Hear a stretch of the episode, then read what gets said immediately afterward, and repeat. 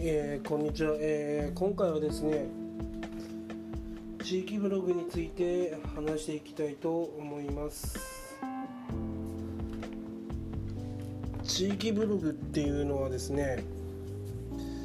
まあ例えば、えー、仙台市だったら、えー、仙仙台市情報サイトみたいなまあそういったことを言います。あの地名プラスブログで検索すると大体出てきます、えー、東京都のですね地域ブログを見るとですねいっぱいあるんですよね。まあそれだけ地域ブログやってる人多いです。まあ地域ブログってまあどういったことをするかというとですねまあグルメ情報を紹介したりまあ、その地域である、まあ、イベントごとを紹介したりあのあとはその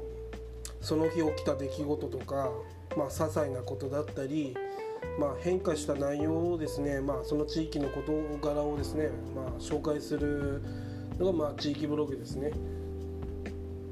で私もですね、まあ、自分の住んでいる地域をですね、えー、地域ブログとして、えー、45ヶ月前に、あの始めましたまあ始め始めたのはですねまあ今雑記ブログピュアジジイの雑記ブログやってるんですけどまあそれをやっててですねまあ自分のこととかまあもののレビューとかやってるうちにですねまあ、自分の地域を紹介するのもやってみたいなとちょっと前々から思っていてやっぱりこの長く住んでいる自分の街をですねまあその紹介した方がいいなと思ったんですよね。その雑記ブログで培った技術とかいろいろあるしまあやってみたいなと思って始めました。まあその地域の紹介なのでネタが豊富なんですよね。えー、グルメ情報とかも、えー、分かるし、えー、新しいお店ができたとか閉店したお店ができたとかやっぱり事細かく知ってるしそれをみんなに知ってもらった方がいいなと思うんですよね。まあやっぱり一番いいのはネタが豊富っていうようなところがいいですね。まあ雑記ブログやっててもまあネタは豊富にあるんですがそれってまあ普遍的なものばかりこう書いてるんですね。どちらかというと私の場合は。まあだから普遍的なことばっかり書くのはいいんですけどまあそれはちょっと飽きたなと思って。まあ地域情報だとまあ毎日変化してるから書きやすいし、まあ、ちょっとした変化でもやっぱ地域住民の方は気になるんですよね。で最初はですねやっぱり全然誰も見てくれなかったんですが今は割とですねあの見てくれる人が増えてですねまあなんとか、まあ、やっていけそうだなって思いました。まあやはりこの、まあ、今はまあ1年もまだ経ってないので分かんないんですけどまあ、続けていくうちにですねどんどん価値のあるブログになっていくかなって思います。やはりその地域ブログに住んでるあじゃあ地域地域に住んでる方はですね地域の情報がやっぱ知りたいんですね、えー、何が変わったのかとか美味しい、えー、グルメがあるところどこだとか逆にここはまずいのかなとかあと宅配はどういうのどういうのあるのかなとかえー、危険な場所はどこなのかなとか近寄らない方がいいのかなとか、まあ、そういった情報とか、まあ、本当に何でもいいんですよね、まあ、こんなチラシ入ってたとか、まあ、私はそういうふうなはす、あのー、情報しか出してないんですけど、まあ、それでもですね、まあ、見てくれる方が、まあ、多いのはいいなと思います。まあ、特になんかそのやっぱ地域情報なんでこうコアなファンがつくなと思ったんですよね。だってその地域に住んでいる人はその情報絶対知りたいはずなんでコアなファンができるはずなんですよね。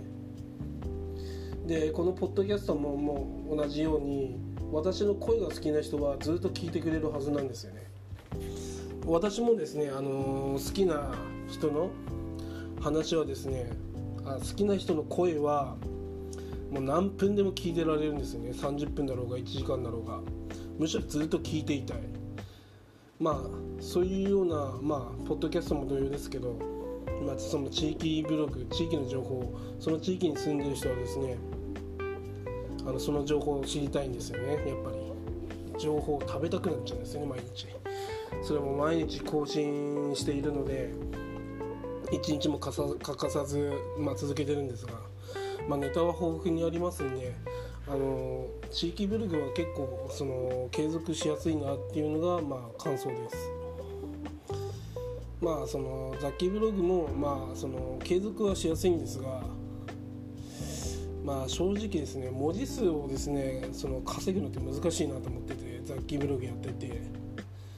あの1000文2000文字以上ないとあの SEO に引っかからないとか3000文字以上ないとダメとかこう無駄にですね文字をこう重ねていくブログっていうのはだから私は無駄だなって正直思ってるんですよね。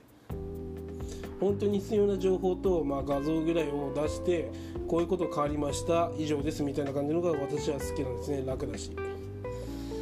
だからそういったですね毎毎あの毎日のように3000文字ぐらい書いてたんですけどまあ結構疲弊してですねまあ本当にこれ言いたいことかなっていうふうなのが思ったんですよね。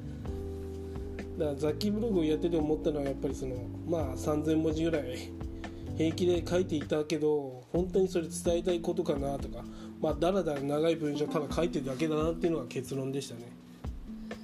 まあそうしないとですね、まあ、検索サイトに載らないからまあ仕方なく書いてたんですが。まあでも、まあ、地域ブログの場合はですね、まあ、短い文章だろうと見てくれる人は見てくれます、えー、なぜならその地域の細かい情報が、えー、知りたい人が多いからです。情報通が多いからです、まあ、やっぱそれもですね雑談の種になりますからね。あここが変わったらしいよとか。やっぱりその地域の情報の方がですねもう皆さん話の種にしやすいのでやっぱ人気に人気があるのかわかんないですけど私のブログは、まあ、見てくれる人がいるのはアナリティクスであの毎日確認してるので分かります。まあうん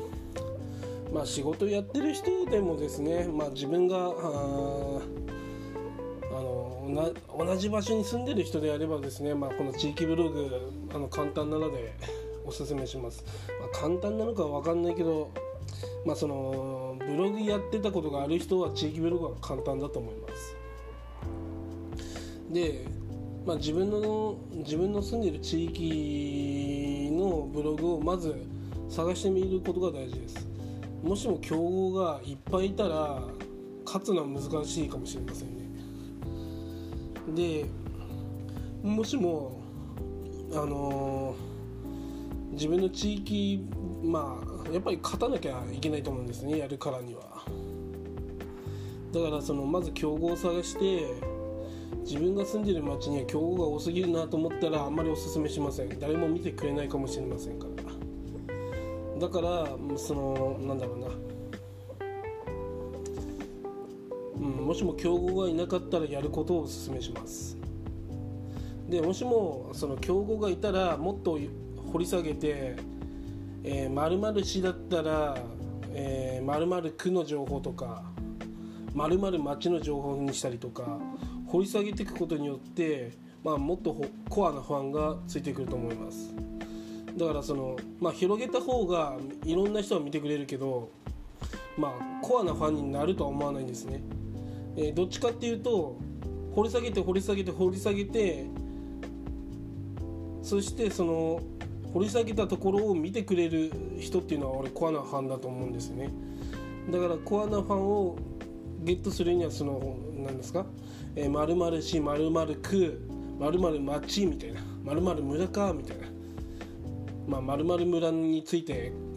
もうとことん書くとか〇〇町についてとことん書くとか。まあそういったふうにするとそこに住んでいる人が見てくれると思うのでいいと思います。まあそしてですねこの地域ブログこう本当に何年も続けていけばその地域のプロになりますんでもう肩書きで書けますよ。まるまる地域ブログを何十年、えー、継続してるみたいな。まあまる地域のプロ情報のプロみたいな。まあ情報通になれるわけですね。はい。そうするとですね、まあ、そのうち、まあ、イベント主催もできると思うんですね。いろんな人とつながりができるようになるから。むしろ、あのブログの問い合わせ先からえー、私のお店取り上げてくれませんかとかお店に来てくれませんかとかそういった話がいっぱい来るようになると思うんですね。信頼度が上がってきますんで。だからやっぱりこう継続することがすごい大事でまあそれをやっていけばですねまあ自分の発信力が上がりますのでまあ自分にすごい自分自分の評価も上がります。そしてまあ、他者に発信する能力も上がるし、まあ、あとはまあ収益もまあそうですね上がっていくと思うんですよね。その